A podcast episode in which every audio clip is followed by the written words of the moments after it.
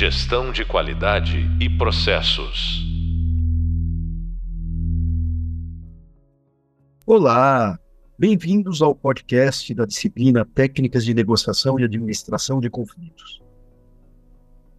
Falaremos sobre comunicação verbal e não verbal, conteúdo digital. Sou o professor José Roberto Barsotti Baldini. E no podcast de hoje, iremos abranger várias técnicas para sanar conflitos e tornar a negociação valorosa para todos os envolvidos. Nesse podcast, a reflexão são os meios digitais.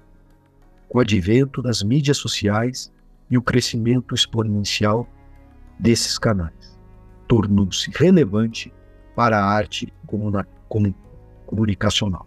A gente não pode esquecer, em hipótese nenhuma, essa, essa, esses, essas mídias sociais e o advento da, dos canais dos canais digitais. A gente não pode esquecer isso. Pelo contrário, é, a maior parte da comunicação hoje, uma grande parte, acho que a maior parte é uma palavra forte, uma expressão forte, mas uma grande parte da comunicação, da negociação, da venda hoje é focada nesses meios. Então, nós precisamos entender como técnicas tradicionais podem se adequar aos meios digitais.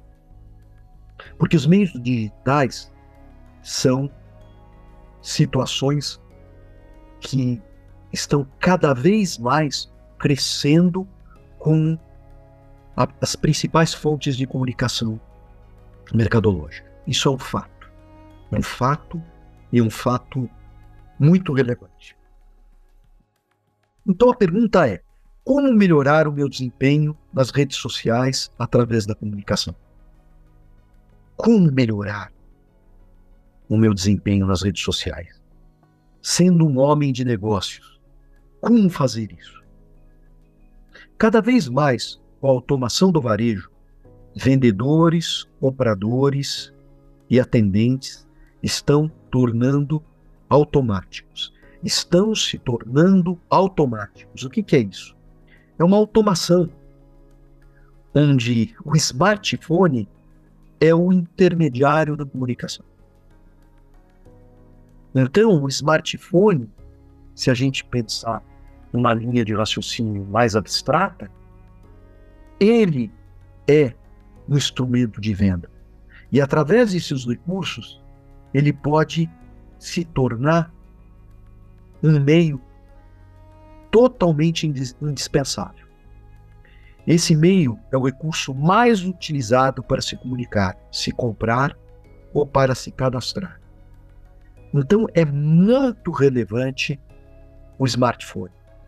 E é muito relevante o caminho dessa comunicação digital e como nós podemos, através de técnicas já consagradas, porque a gente não pode perder essas técnicas consagradas, adaptá-las para esse momento, para essa contemporaneidade. Como a gente pode fazer isso?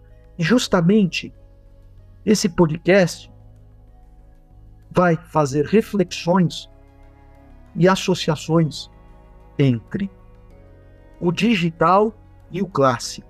E como a técnica clássica de negociação pode ser adaptada ao digital e também acrescentar outras técnicas. Precisamos pensar também em outras técnicas.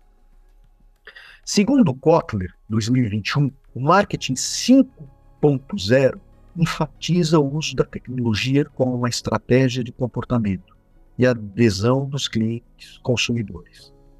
É importante esses livros. Na realidade, o Kotler, o Philip Kotler, é, seria um, um autor fundamental para o estudo do marketing tradicional e para o estudo do marketing contemporâneo, marketing digital. E ele é, em outros autores, fez uh, alguns livros. Ele começou com Marketing 1.0, depois fez o Marketing 2.0, depois fez o Marketing 3.0. E hoje eu diria que é aconselhável é, estudar o marketing 4.0 e o marketing 5.0, porque ele justamente faz a leitura dessa economia digital, desse mundo digital. E ele faz uma associação muito interessante entre uh, as formas, os caminhos para que você consiga identificar comportamentos. Na realidade, é, é, essa literatura, essa bibliografia, ela é uma, é, são referências, né, tanto o marketing 4.0 como 5.0, nesse quesito é, de comportamentos, como identificar comportamentos através de tecnologia. E como usar essa tecnologia a seu favor para ser mais assertivo na oferta ao cliente, na satisfação das necessidades do cliente. É muito interessante isso. E ao mesmo tempo a gente pode fazer uma leitura desse de quem seria esse vendedor digital. Talvez ele não seja um, não tenha um formato, mas ele tem uma proposta. E é isso que nós pretendemos falar aqui, é, com o objetivo de deixar aberta essa ideia para ser desenvolvida é, com, com muita tranquilidade, mas para não se fechar e não se esgotar essas linhas de raciocínio é, que o Kotler, o Philip Kotler propõe e que nós estamos é, também é, analisando, pesquisando e, e fazendo uh, um, e criando e fazendo algumas algumas proposições. Então vamos ver, a segmentação tradicional era da empresa para o público. Posicionar um produto na cabeça do consumidor usava recursos estáticos de publicidade, onde a organização, através de algum tipo de técnica de propaganda, influenciava o cliente. Então isso é muito interessante e é muito simples da gente entender, né? Quando nós pensamos nessa, nessa linha de raciocínio, quando eu pensei nessa linha de raciocínio, quer dizer, baseado no marketing 4.0, é, diz isso, né, a, a, publicidade era estática, né, na televisão, nos meios impressos, ela era estática, você passava aquilo para a pessoa e a pessoa não podia, é, ela não podia é, se conectar é, simultaneamente, né? ela não podia interagir simultaneamente com a construção dessa publicidade, dessa propaganda. E hoje, com esses meios digitais, é, existe uma concepção inversa, né? Ou seja, uh, o público se tornou empoderado. Por isso que a gente usa essa expressão empoderamento do público. Porque esse empoderamento do público está relacionado justamente com essa questão de você poder, é, através de um canal digital, influenciar pessoas, influenciar pessoas a aderirem àquela, àquele propósito, àquela convicção, aquela ideia, aquele produto. É, é uma construção a quatro mãos. É uma construção que pode estar diretamente ligada ao, à indústria, ao prestador de serviços, mas pode estar ligada aos dois juntos. Né? Os, os, o, o, os profissionais ou os clientes que, através da apologia, da defesa da marca, eles influenciam os outros. Então vamos entender um pouco melhor. Com o advento das mídias sociais, a publicidade se tornou dinâmica. O empoderamento do cliente é quem influencia, identifica e adere ao produto e ao serviço, e não mais a empresa. Como usar recursos para se aproximar desse cliente consumidor empoderado? Então é, é interessante isso, né? porque a gente percebe uh, essa situação que eu estou falando uh, com exemplos práticos. Né? Uh, me recorda uma loja de conveniência, uma rede de loja de conveniência, e no primeiro momento, quando eu fiz uma pesquisa em sites de busca dela, ela era pequena, há 3, 4 anos atrás, e hoje ela exponencialmente cresceu. Né? É, é importante fazer uma leitura dessa, dessa loja de varejo, né? Uma loja autônoma que a gente chama, né? É uma loja onde não existem funcionários te auxiliando na compra como uma loja tradicional. É uma loja autônoma, uma loja automatizada. Né? Então, como funciona isso? Né? É uma loja de conveniência, né? onde você baixa o aplicativo, entra na loja, né?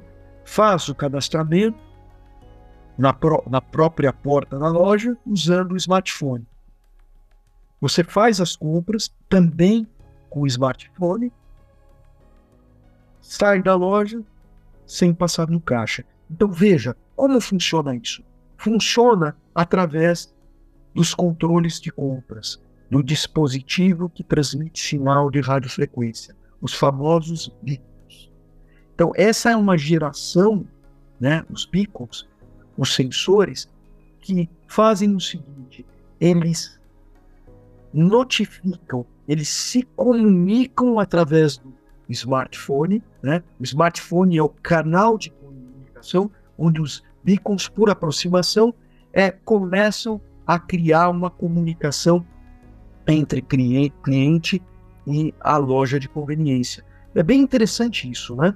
É bem interessante pensar nisso.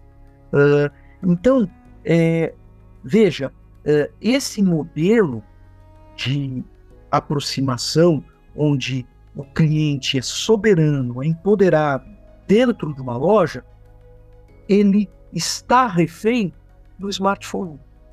O smartphone é o que é o, é o vendedor, na realidade. Ele é o intermediário.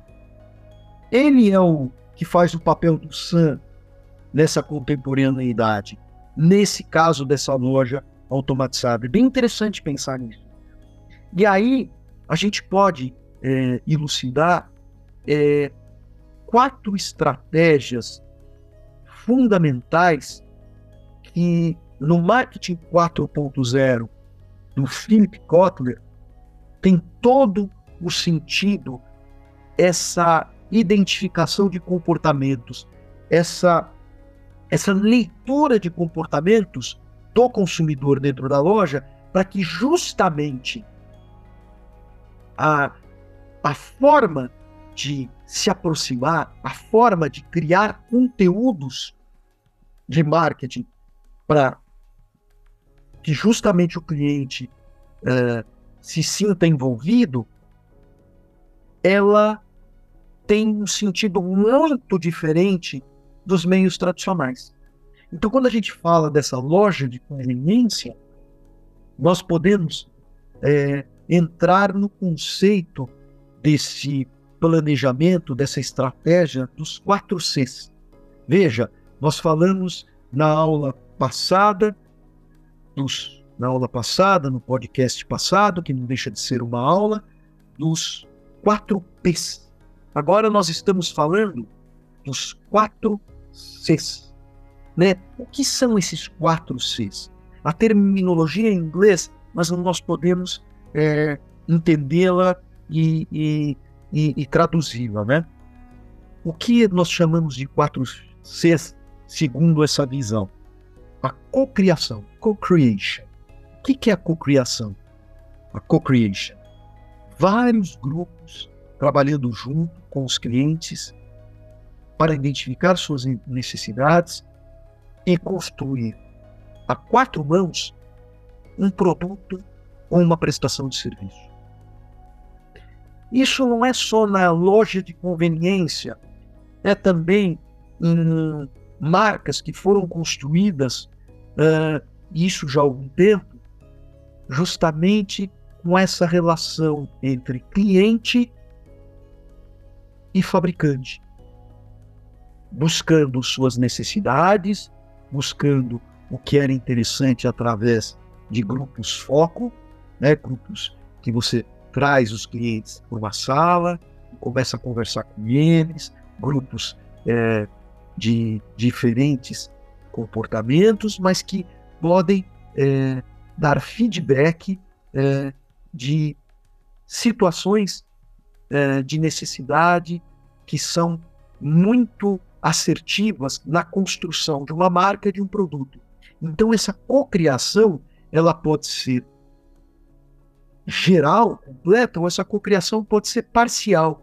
Hoje é muito comum essa cocriação ela ser parcial e principalmente nos serviços, né? Então, por exemplo, um exemplo é, clássico, você estar é, é, pensando em, em comprar um produto de valor agregado mais alto e você tem possibilidades de cores e você vai formando os, os acessórios, as cores uh, e os atributos que você quer, mas sendo direcionado para esse fim através do meio digital.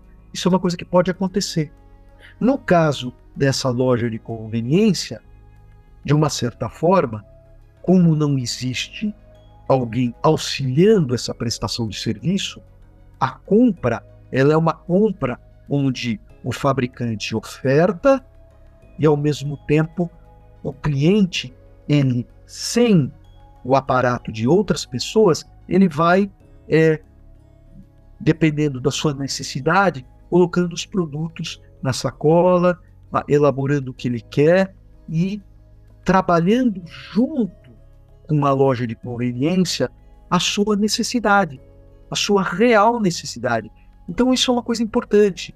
Ela é muito importante para nós identificarmos essa situação da cocriação. A cocriação ela pode ser uma forma é, realmente customizada, onde o cliente participa totalmente daquele modelo, ou a cocriação pode ser parcial. Ela pode ser parcial na situação de um preço, às vezes é uma plataforma, uma plataforma que trabalha com vários preços e conforme a oportunidade tem um preço menor, então ele consegue é, é, trazer aquele preço para ele, é interessante para ele.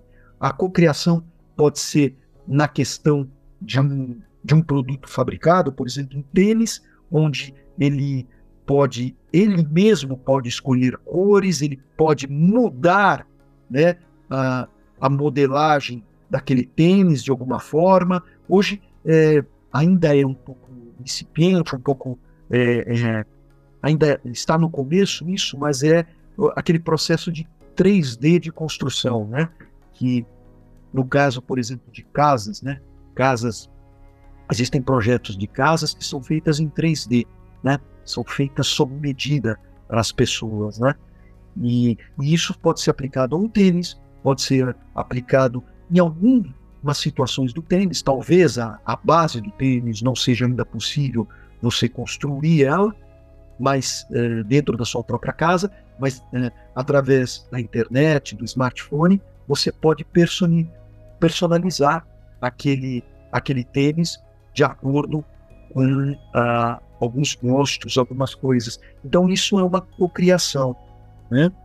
Às vezes dentro de um parque de diversão, você através é, de uma pulseira eletrônica, você pode identificar os tipos de brinquedo que você quer, os tipos de hospedaria, a forma como você é, é, pensa em, nos seus tickets, nos seus combos. Então, isso é uma forma de cocriação.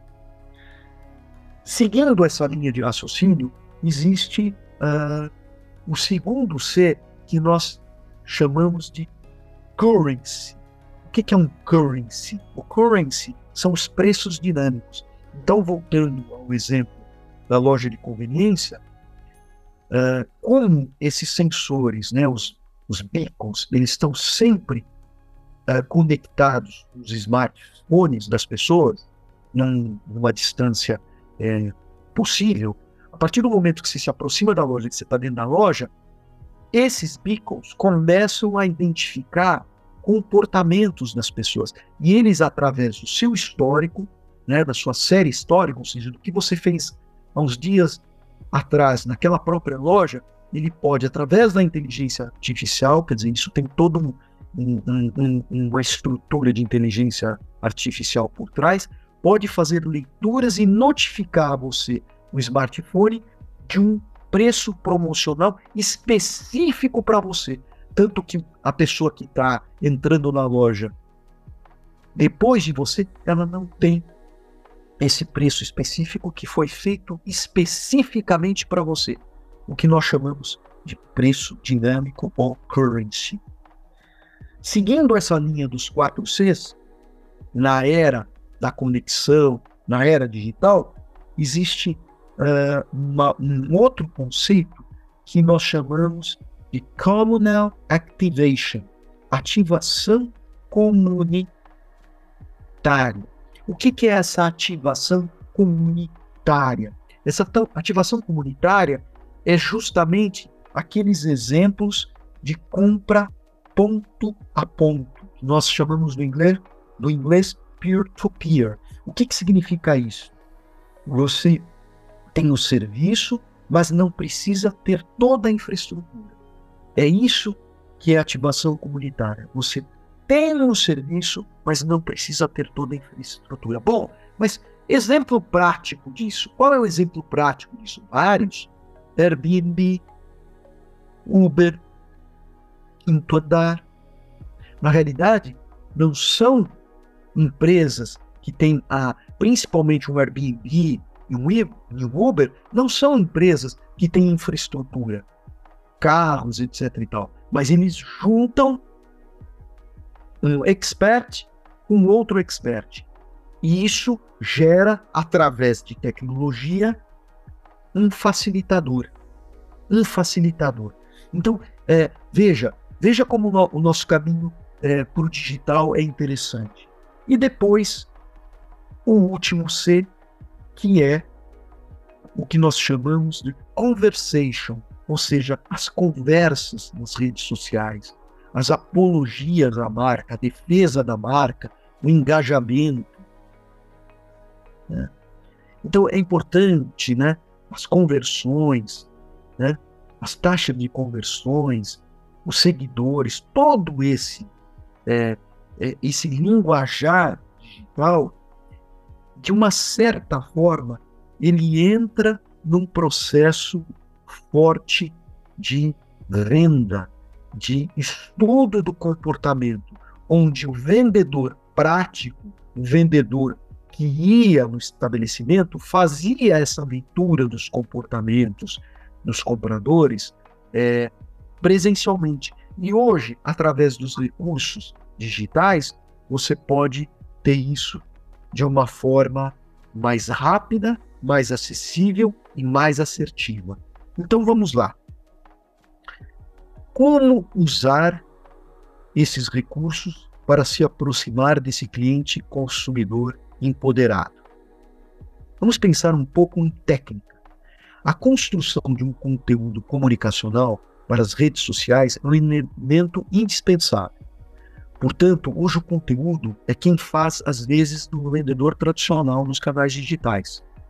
O Kotler, né, o Philip Kotler, em Marketing 5.0, ele fala em quatro estratégias que empoderam a marca, a empresa, o produto ou o serviço. Mas antes de falar dessas quatro estratégias, a gente precisa entender que essas estratégias para empoderarem a marca elas são estratégias de conteúdo, de conteúdo digital.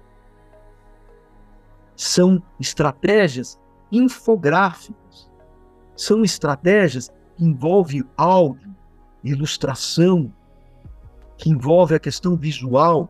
Então veja, o smartphone, através das ferramentas digitais, como o Instagram, um Facebook, um WhatsApp comercial, elas, através de um bom conteúdo bem elaborado, o conteúdo de marketing, nós chamamos assim, ela pode fazer o papel de substituto do vendedor tradicional. E aí nós chegamos no cerne desse podcast.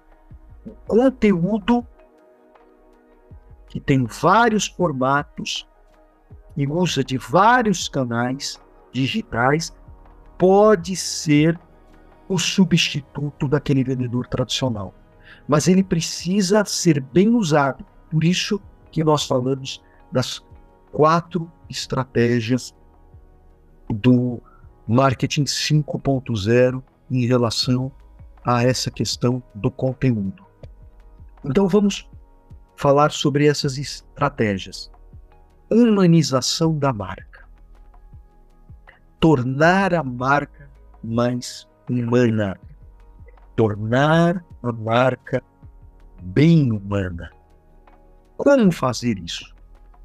A humanização é a identificação e conexão do cliente com a sustentabilidade, inclusão, cuidado com o meio ambiente. Então, são maneiras de você tornar a marca cada vez mais humana, mais seres. Como fazer isso? A gente faz isso trabalhando bom conteúdo e associando esse conteúdo ao que o cliente busca, ao que o cliente defende.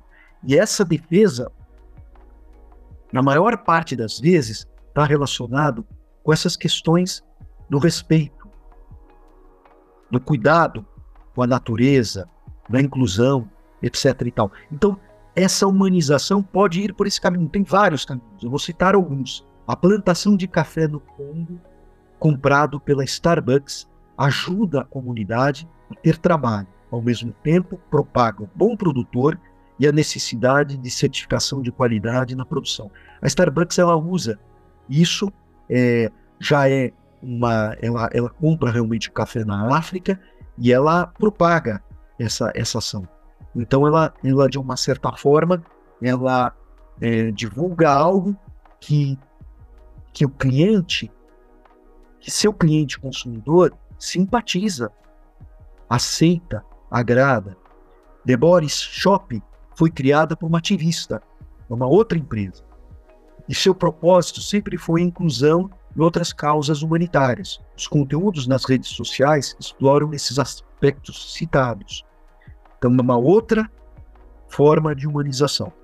E tem diversas formas de humanização, tem diversas formas é, de inclusão que devem ser faladas, e às vezes não é só é, essas questões de sustentabilidade, de inclusão, etc., né, de responsabilidade social. Às vezes é uma questão simples, que mostra é, uma questão de, de fraqueza e que, ao mesmo tempo, é, essa fraqueza se converte numa oportunidade. Se a marca sabe trabalhar bem algo que ela talvez é, se equivocou e ela transforma esse equívoco numa correção, numa correção é, de, de abertura para as pessoas, no sentido que ela quer ouvir, que ela quer testemunhar, que ela quer entender qual é o caminho para ela consertar esse equívoco, isso é uma forma de humanização. Isso é muito bem aproveitado se, se, se as pessoas, é, se uh, os gestores sabem trabalhar isso com conteúdos, com bons conteúdos. Segunda estratégia, a curiosidade. Nessa mesma linha, conteúdos que agregam informação para o cliente sem interesse direto em venda aumentam a retenção das redes. Então, esse caso seria especificamente os conteúdos institucionais, né? A curiosidade ela pode ser uh, uma forma de você passar informação de utilidade pública, não pretende vender nada, mas pretende ser lembrado. Então, um bom conteúdo trabalhando esse despertar da curiosidade por uma informação pública ou mesmo uma informação privada que possa ajudar, uma informação referente à segurança, uma informação referente a algum tipo de conhecimento e que a marca seja lembrada, é uma estratégia que, utilizando bons conteúdos, pode ser uma variável de diferencial na venda. É importante pensar nisso. Agora, existem mais duas uh, técnicas que nós chamamos de comprometimento e afinidade.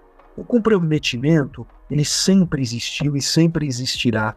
E nos conteúdos eles expressam confiança, qualidade, pontualidade em seus compromissos, que geram mais seguidores e mais engajamento.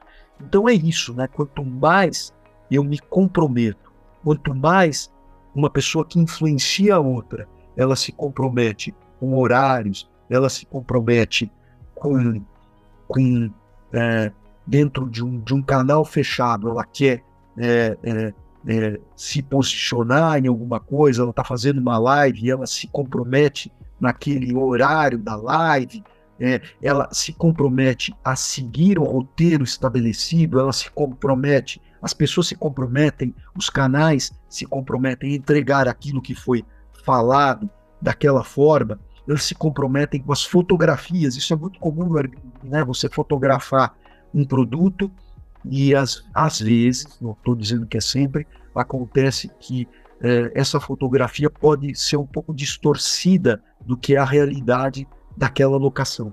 Então, quanto mais você é, põe a realidade clara para aquelas pessoas é, daquele conteúdo digital que está sendo analisado para utilização, mais você pontua com a empresa nesse quesito. E afinidade. Né? Afinidade é um recurso que ele busca conteúdos que possibilitam mais conexão entre cliente e a marca. A gente usa a expressão gamificação. É, o que, que é uma gamificação? É uma estratégia de pós-venda muito usada na conexão cliente e a marca.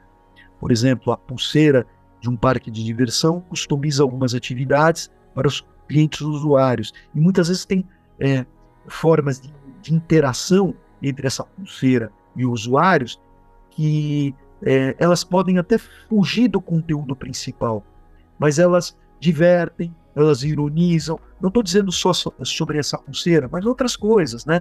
Às vezes a performance de uma pessoa, um tênis, né? Ela pode ter uma, uma conexão com essa, com essa pessoa é, que comprou aquele tênis e aquele tênis é, ele é, tem uma, uma sofisticação tecnológica que mostra a sua performance e, a, e isso ajuda a pessoa a fazer, é, é, a, a, analisar desempenho é, esportivo. Então são diversas coisas que entram nesse quesito afinidade. E afinidade também é relacionada a pontuações, né? A pontuações, né? O cashback, às vezes pode ser uma forma de afinidade, né? Um tipo de gamificação né? O cashback pode ser uma, um recurso, né? Então precisa pensar, analisar, porque para fechar essas quatro estratégias, quando nós falamos em conteúdo, né? É trabalhar com o conteúdo e que esse conteúdo é que substitui o profissional de vendas presencial, a gente precisa pensar, nós precisamos pensar em que o cliente tenha uma experiência Hoje a palavra experiência ela já está muito utilizada, muito batida. E podemos até dizer assim: o cliente precisa ter sensações. O ser humano busca sensações. Então, cheiros, né? questões de olfato, questões né, dos sentidos. Precisa se trabalhar bem essas questões do, dos sentidos, né? do visual, do sonoro. Por isso que eu falo que o smartphone é um caminho, é uma porta aberta da técnica de venda de um bom conteúdo, porque ele dá essa ligação né, entre o que você quer passar de conteúdo para quem é, está buscando conteúdo. Ou seja, o smartphone é um, um, um balizador, um, um, instrumento de informação para justamente despertar é, esse é, esse interesse, essa necessidade. E aí a gente vai mais à frente, né? A gente até pode falar assim, olha, é, quando eu falei em comprometimento, eu falei de uma forma mais simplista, né? Mas com o comprometimento pode ser relacionado ao IA, inteligência artificial, né? Até que ponto um chatbot, né? Um chatbot, ele consegue atender bem o cliente por mais que exista uma comunicação programada né? Até o ponto que ela satisfaz. Quer dizer, quanto mais a gente evoluir na inteligência artificial, mais a gente consegue fazer com esses chatbots que eles tenham um linguajar próximo, muito próximo do cliente e que eles satisfaçam o cliente com alternativas, com criatividade de respostas. Isso facilita muito né, essa aproximação, essa acessibilidade, essa dinâmica de, da vida moderna, onde as pessoas não têm mais tempo para atender um vendedor, né? Eh, esperar aquela, aquele vendedor, aquela pasta, com aquela técnica. É óbvio que é, o vendedor de pasta, o vendedor técnico, o vendedor profissional tem seu espaço sim ainda. Muitos tipos de vendas técnicas, vendas de grandes equipamentos, vendas que exigem um, um, um approach mais técnico, uh, muitas especificações, ele necessita, é óbvio, de uma venda presencial, presencial. Mas a tendência é cada vez mais isso ser é, diminuído é, no sentido que a, a negociação digital, o conteúdo digital, as tecnologias digitais consigam substituir esses mecanismos presenciais. Quanto mais recursos de inteligência artificial para interpretar comportamentos, mais assertiva fica a comunicação entre fornecedor e cliente. Para melhor, melhor compreensão e entendimento da venda digital, continuo sugerindo a leitura do Marketing 5.0 de Philip Kotler e ainda a leitura do Marketing 4.0 também. Até mais. No próximo podcast falaremos sobre comunicação interna e externa.